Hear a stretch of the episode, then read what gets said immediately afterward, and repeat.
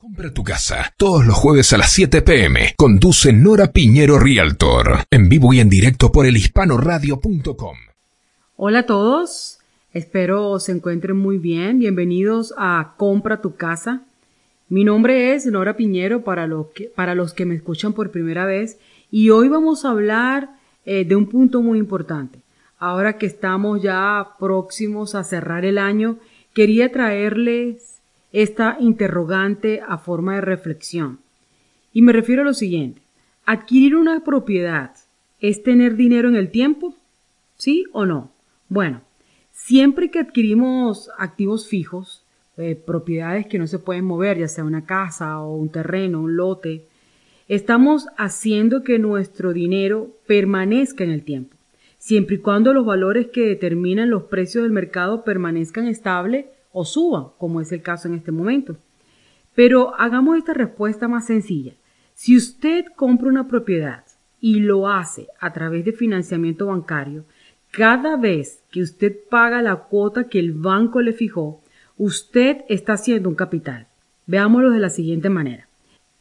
Es un lugar que mientras usted se desayuna, duerme o se retire eventualmente para ir a su trabajo, ese lugar le está generando riqueza, por lo que usted mensualmente aporta y por el valor neto de la propiedad, es decir, por la revalorización de la casa, por lo que su casa se ha revalorizado en el mercado.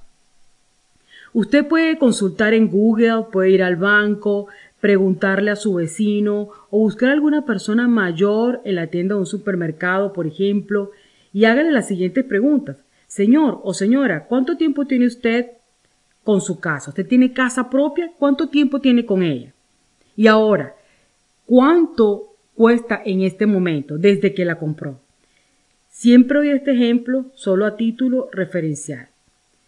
Porque si usted tiene dos años de declaraciones de impuestos, tiene por lo menos dos años continuos trabajando y lo puede demostrar con los dos años de W2 o dos años trabajando con 1099, tiene usted un score de crédito superior a los 640, déjeme decirle que usted podría calificar para ayudas financieras para el Down Payment Assistance, o lo que se puede decir en español, la ayuda para la cuota inicial de la casa, para nuevos compradores, previa calificación, obviamente, de la entidad bancaria con la cual usted decida trabajar.